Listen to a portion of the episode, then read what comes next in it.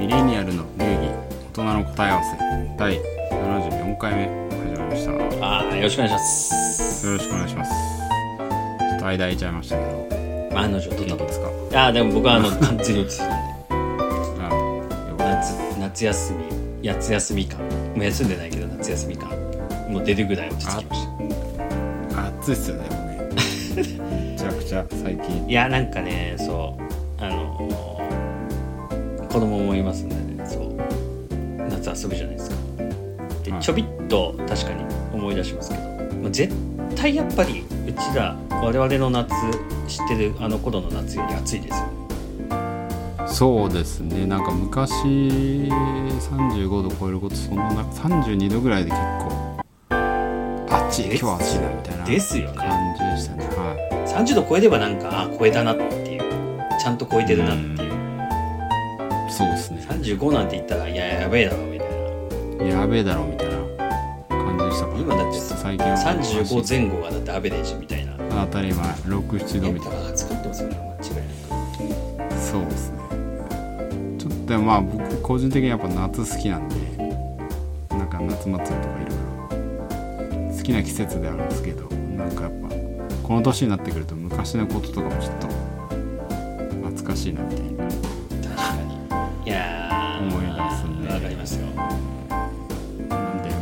今日はふ振り返り的な夏休みの思い出ですね。結構全然違ういやまだね人によっていろいろあると思いますけどね。うん。振り返って大事です。大事ですねでなんかまあ振り返る漠然と振り返るのもねいろんなここまで結構うんうん十年を生きてるんで。まあなんか事前に話した感じだとまあ大学生活とかの方が意外とこう、ね、小学校とかになっちゃうと多分みんな同じような過ごし方なんじゃないかって。まあ今度やってもいいかもしれないですけど、まあ、今日はねあのあえて2人の大学生の時の夏休みみたいな。大学のとこはねなんか人によって色出ますもんね。多分それくらいかなと。そうですね。多分結構もう大人。なんでですよね。で人によるっていうそれぞれの夏休み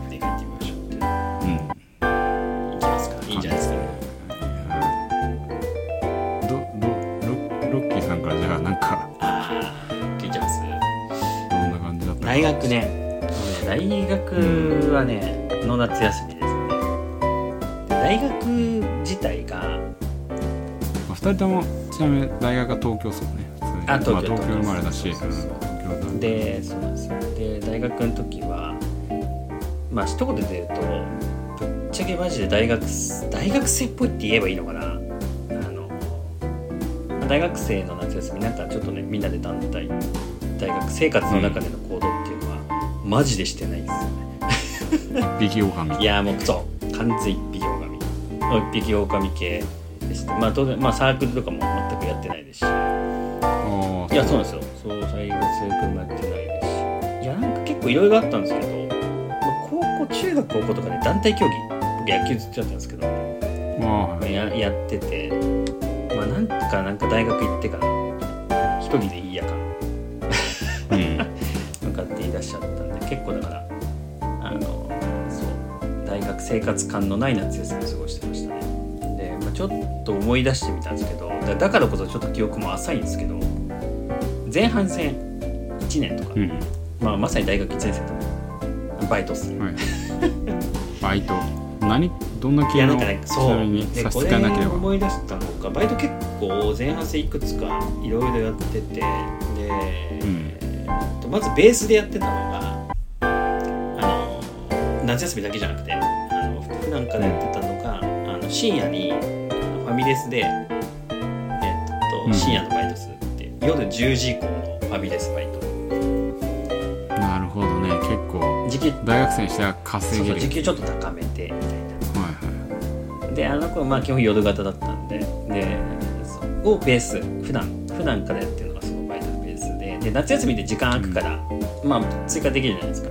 で何やってたかなと思い出したんですけど多分いくつかやってて一つはあの暇な時にあの日雇い。日雇いあじゃあ土方的なやつあそうそうそうそう。日雇いで日雇いやってたのを思い出してまあ日当たりで一番最悪なのは引っ越しなんですけど地獄なんで。あー厳しそう。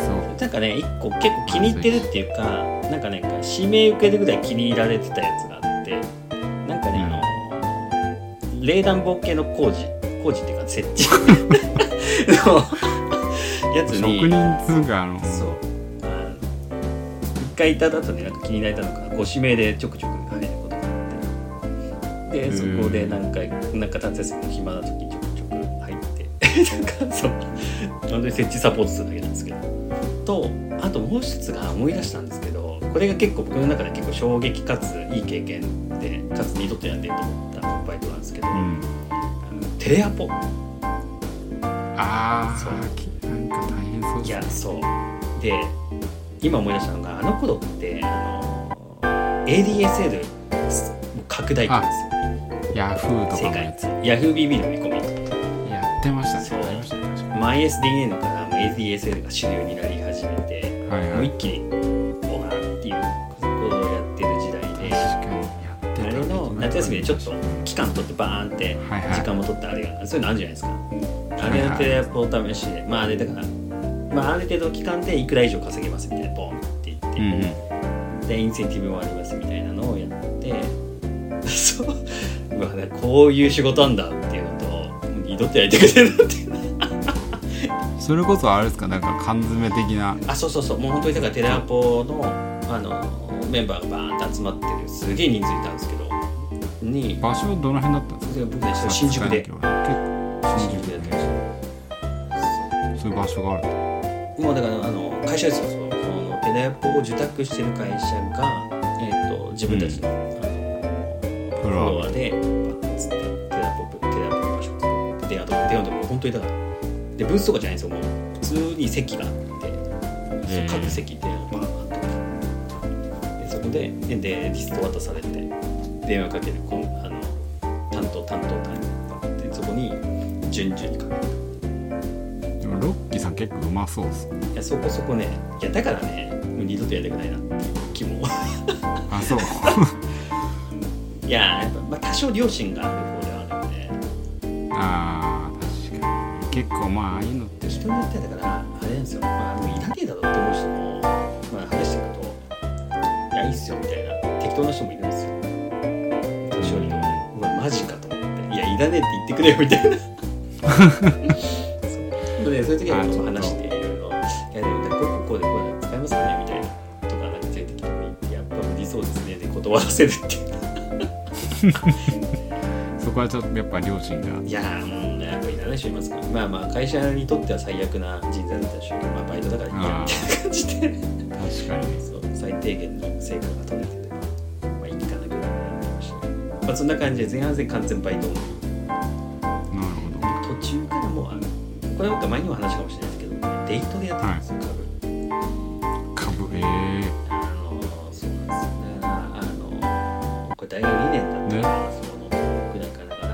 ト証券とかも結構まあまあで始めたそうそうそうそう。なんだっけ。えっと現現えっと SBI で前なんだったっけな。あ e トレードいいか。いいトレードです。ありましたね。はい。なんか。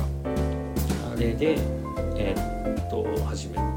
で始めてからは夏休みだろうが平日だろうが関係なく9時から15時パソコンの前にいたんでそこから一年中その生活になりましためっちゃ一人一匹狼一年中じゃあもう夏休みから始めたっていうか大もう夏学休みだけで大学生マジでいつ行ってたんだぐらいのぐらいえー、じゃあもうバイトじゃなくて本業みたいなあそうですよ。だから途中でバイトもやりますしすげえ。まあしかもうまくいけば全然ねテレアポなんかよりも。いやそう。いたわ。いや全然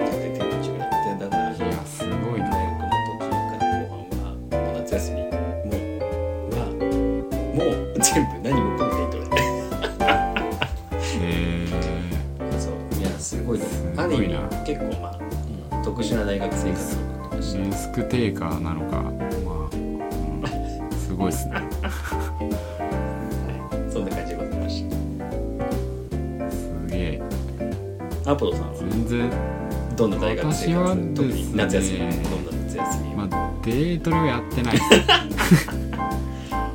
夏夏休み結構私もなんか思い出してたんですけどなんか記憶が結構曖昧だなってしてでもその中で覚えてるのは、まあ、ロッキーさんと一緒でなんかそのやっぱバイトをやってて。でなんか話を聞いてるうちにちょっと思い出したんですけどなんか最初にちょっとやったやつはあれですね完全にお中元の仕分けバイトみたいな。ああいやいいいいですね。いいですねでなんかまあ大学生にとったらね1日やって1万円弱そこそこね。当時。あの頃だと十分ですよね。我々そうですねどうなんですかね？今はよくわかんないですけどまあ当時はね8000ぐらい今今はねもうちょっと前じゃないですかね。時給上がってますもんね、うん。上がってますもんね。だからそんなんでやって夏の暑い時になんか新木場じゃないけど木場とかああいうなんか倉庫がある ところ行ってなんか分けたりしましたね。なんかあんまりずっとなんか定期的に入るみたいなの好きじゃないたちだったなんか夏休みって結構短期バイトある中その季節性のというかお中元のやつもあるしあと私がすげえ覚えてるなんかアミューズメント系っていうかなんかあのイベント夏休みのイベントみたいなのがあってでイベントの運営セキュリティとかあも、なるほどなるほど。まあ、コンサートとかあったらあの販売あ中で販売まあ野球場とかだったらビールとか、でそれとは別になんかのセキュリティの人とかもいるんですけど僕はそのイベントのグッズ販売みたいなところのバイトやってて。え2週間3週間ぐらいでやればそれこそなんか10万とか。ー、夏休み限定。10何万。はい。そうそう稼げてまあまあ面白いです。なんか外国の何ですか。サーカスじゃないけどその演技パフォーマンス集団が来てでこっち側の受け側の日本はなんかそのテレビ局とかが主催のなんか何ですかねイベント。がはいはい。まあ夏休みイベントがあるんですけどそこのなんかグッズ販売とかそういうので結構面白かったです。ポップコーン作ってる人もいて。まあ地獄でしょうけどね作ってる人は夏の暑い時に。でそれを作られたやつをまあ売ったりとか普通のなんていうんですかちわじゃないですけど、そういうグッズライトとか売りに行くみたいな感じで。まあまあ楽しかったですね。結構全員大学生なんでそこでこう、まあ、仲間感っていうか。仲間感とか出会い感とか、まあ、彼女を作ってる人とかも僕はもうやろうとしか友達なんで。男。まあでもその時にね仲良くなった人は今も友達続いてるんで。はい。悪くはなかった。やっぱバイトですよね、まあまあ。ベースはね大学生。でその時になんかやっぱ海外のなんかボリショイサーカスとかじゃないですけどそういう感じでこう回ってんですよ興行で。はいパフォーマーの人たちは。でその人たちとかの裏で話をしたりししてるんですけどなんかちょっと英語ができたんでなんかお前は休んでていいとかって言われて。ちょっと楽できたっていう。思い出がそういえば思い出しましたあとはあれですね、まあ、バイトだけではなくて一応まあなんか先輩に勧まれ勧められたのかな。なんかあの2年生の夏かなんかそのインターン的な、いやもううん。あるべきですよあるべき。やった方がいいってあるべき大学言われて。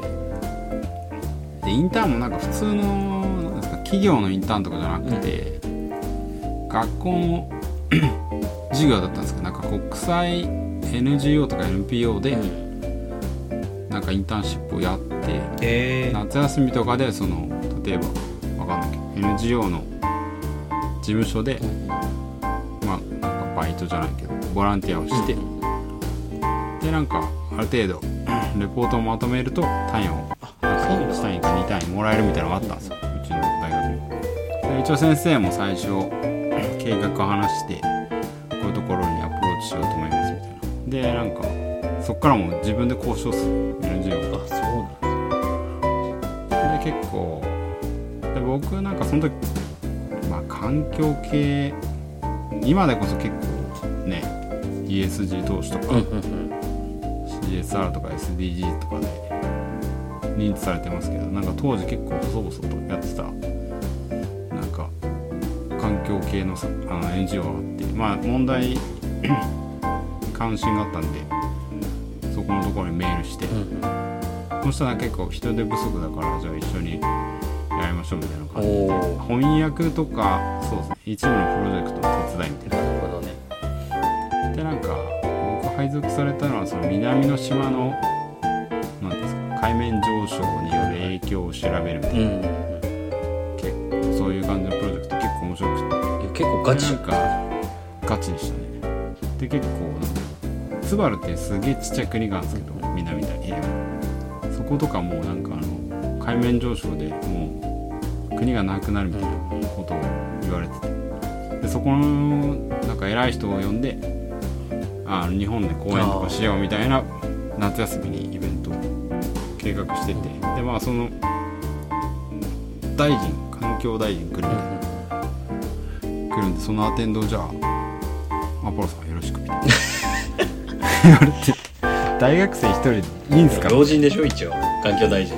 一応要人っすね。で環境大臣来る日にあの僕が 成田まであの成田エクスプレスかなんかで迎えに行って。なんかあの紙。あれ？えそれなミスターなんとかそれ成田エクスプレスでそのまま連れてったんですか？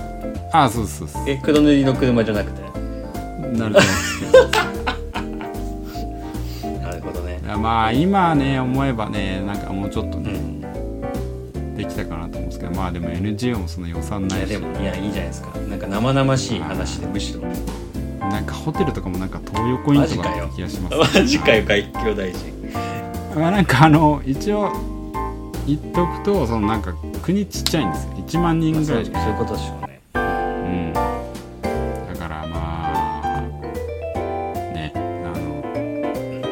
したら日本の町ぐらいの大きさなんですけどまあもうちょっとあのいい待遇ができたらよかったなって今にしては思いますけど。日本政府ももうちょっと動いてほしいですね。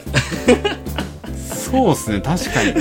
私の前の仕事からしたら俺それ大丈夫かなそういうことですよね。すげえ思いますけどむしろ僕ねいやでもいや環境省とか。いやちょっと今でも聞いててこの学生時代の学生活動のこの僕とアポロさんのギャップに今いやいやいやでもまああの、ね、広い意味ですげえ社会のあれじゃないですか。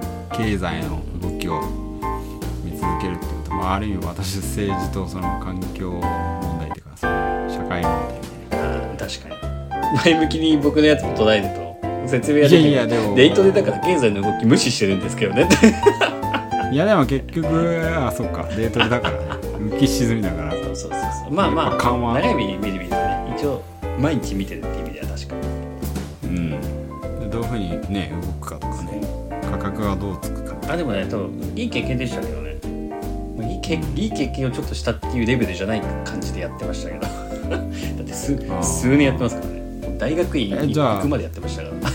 ちなみになんか一番の学びって何ですか？なんかまあせっかく見れるようなんで。いやこれはねもうマーケットいやまあ今なんかどうやって価格が決まるかとか、うん。まさにそういう部分だったりとか一応あのデートでなんだあの長期的に中長期の経経済環境とか事業のやつとか関税を勘無視。勘無視でやってるとはいええー、と長いことやってるとやっぱり浮き沈みとかなんで上がったか下がったかって振り返ることができるっていうか。うん。だからその長い目で見視点でだからまあ長いことやったのが良かったかもしれないですねだってまあもうほんと3年ぐらいやってましたね。ね。やってた結果そう、まあ、どうやってこの株価がつくのか市場とはどうなのか。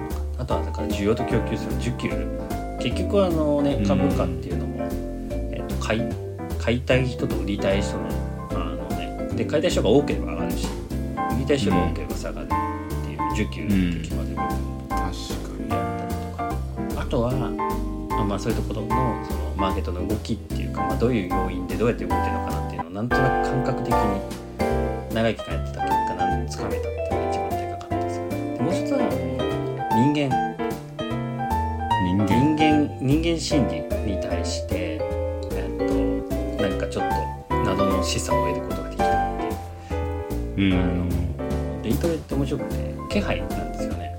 あの見見れるんですよ。い今どれくらいの注文がいくらぐらいで入ってるっていうの、はいはい。どれくらいの売り注文が板みたいな。そうそうそうそうそう板見るじゃないですか、であれが刻一刻と動くんですよ、うん。あのだからそのこうういうグラフあのうん。折れ線グラフとかをいく今株価どう上下してますっていうところと、うん。あとはその板。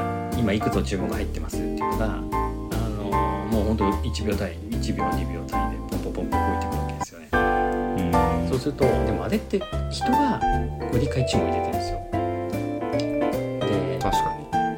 小口でやってるやつなんて個人だったりするんでまあたまに大口のねあのなんでクロスとかドカンっていう。も当然終わりとか頭とかやったりしますけどそう細かくやってるちっちゃい証券会社でやってる人なんて個人のちっちゃい人たちなんでうんポコポコ理解じゃないですか。そう。ああいうの見てると、まあ、なんかなんか人間のねそわそわ心理っていうかなんかここにこれくらい入ってんなみたいなあーっていうのとか、はいはい。まあ、だからそれをそれをなんか人の欲っていうか。ここでここでこうやってこうやって儲けたいんだろうなみたいなとかなんとなく見えてきちゃうっていうか。そう。あじゃあすごい高いところで売りがちょろっと入ってうんなんかなんかそうここでこれくらい入ってこうやってあこういうここでこの金額入れる人ってこういう意図があってこういうふうにしたいんだとかなんとなく。ああのそう。あ無機質な感じだけど実は。なんか人の心とこいつこのタイミングでここにこれ入れこれこれくら入ってるわみたいな見て相当やってるなんか見てるとそうなんかねその人間の欲とか人間の感覚とかねを見ててその裏側にその人が見えてくるまあこれはもうわ本当に分かんない自分の感覚ですよまあまあでも確かにでもそこまでで、ね、やったり考えられたら楽しそうですねえゲームゲームです本当にゲームゲーム、えゲームやってる感じですねちょっと博打博打色のあるこれはだから本当にいろいろね予測できたりとか例えば何日戦とかなんかいろいろあるじゃないですかどれかやったらはいはいはい。突破できる。ってあれもだから家庭帳とあれって人の気持ちこれを超えるとこういう傾向に行くっていうあの人間のあの気持ちの統計学ですからね。ああ確かに自然科学ではなくて超社会科学こういう風気で何日間ぐらいこれくらい行ったらあのみんなが思い越しの人も買いとか入れて上がるみたいなのとか多分そういう意味での統計学って言ってもそう人間のねしそう統計学。安心ができるからみたい行動経済なこういうクロスができたら。だと思うんですよね。僕は勝手にそういう解釈してるんでですもけど。確かにそっちの方が腑に落ちるな。そうするとやっぱりその人間のね欲の見え隠れ。なるほどね。そんなのかったです。そんなのがね私もまあせっかくなんで聞かれてないけど言うと、まあ、いい意味で言えばなんかそのインターンをやったことでこうなんか社会との大人との接点ができたっていう感じですか大事っすよね。なんかあのー雑誌の編集をしてるあの、まあ、NGO の人と関わったっていうのもあるんですけどなんか割とちゃんと優秀な人結構いてもともとなんか IBM 理系で IBM 行ってた人がいたけどなんか NGO になりました。うん。で NGO の人とも会うけどでそういうなんかイベントとかやるとその取材とかも来るし、うん。なんか朝日新聞とか結構読売新聞じゃなかった。朝日新聞の人結構上の人とかも来たりとか新聞記者が来たりとか、あとはまあ雑誌の編集者でそのおっちゃんはなんか結構面白い若干なんか怪しい感じの人だったりとか。来てまあそういう意味ではなんか社会の大人と接点が綺麗な感じで言うとそれですね学びはでも一番の学びは NGO じゃ俺は働けねえなって思えたのが最高でした逆に言うと。っていうかまあすごいと思うんですよ。だから彼ら今日本で NGO とかでやってる人すげえなと思う一方で日本のこの NGO のなんか給料の低さそうですねこれは多分まあその時に思ったのは結構税制とうん。かっていうのとあとなんか環境問題変えるんだったら、まあ、自分が辛かったら無理なんで企業の個人の努力でも企業活動を変えなきゃいけないなっていうのが一番その時思ったんですよいやもうその時に ESG に気づいてるじゃないですか。え？企業って。これから来る。まあでも結局まあ言うまあ個人のねあれも大事なんですけどやっぱなんか例えば紙のゴミの量を減らしましょうとかなんか廃棄物の量を減らしましょう。まあ対廃は人間の活動やってたら出るけど、個人で頑張ってもなんか多分そんなインパクトがないけど、やっぱ超巨大企業とかなるとうん膨大なインパクトを与える。その時まあさ CSR とかがちょっと出始めた感じだったんですけどやっぱそれもあってなんか会計士とかやっぱ企業のこと分かった方がいいなみたいな漠然と思ったんでまたいやどでもそれがめっちゃいい俺には NGO 向いてねえなみたいな。結構みんな志高く。まあですよ。それだけでやっぱ取り組んでる人ってすごいなと思いました自分にはできないっていう。いやでもまああれですよ。ね結構まあだからいやめっちゃいいね学びしてるなと思ったんですけど。大事ですよね。社会との接点をどこで持つかみたいな結構ね。特に大学生ぐらいだと。授業以外夏休みどう使うかねだいぶ変わりますよね。やっぱ見なきゃ分かんないですしね。で触れてみなきゃ分かんない。だからこれなんかこうなんか前にもどっか話かもしれないですけど就職就活ランキングでうん。あのああまあ上位に来る会社あるじゃないですか。うん。でだからその中の上位に来る会社の中ってまあ別にどことは言わないですけどなんでおそこが上位なのって思う会社もあるわけじゃないですか。うん。内部事情ちょっと知ってたりとかするとまあ知らねえんだろうなと思って。確かに。やっぱなんかいろいろね接点持って知らないとね判断もできないですしねどこか行ったかも分かんないし、何かしらで接点持つってやっぱり結構重要ですよね。知らないまま生きる、で知らないまま社会に出るよりはしし何かしら知って出る。できるだけ、うんできるだけ、うんあの先生とか親以外の大人にいやーまあそうっすよね。触れる見え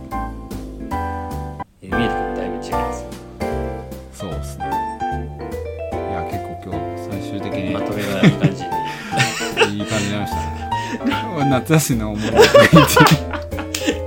そんなんからどうなるかと思ったけど割とちゃんとしたあの、ねうん。大学生に向けてっていう意味では結構いやよたかったですはい、よかったですお祭り行って終わりみたいな話になってよかったですうん、お祭りって終わり。まあ、そういう話はまた今度してもいいかもしれな。いです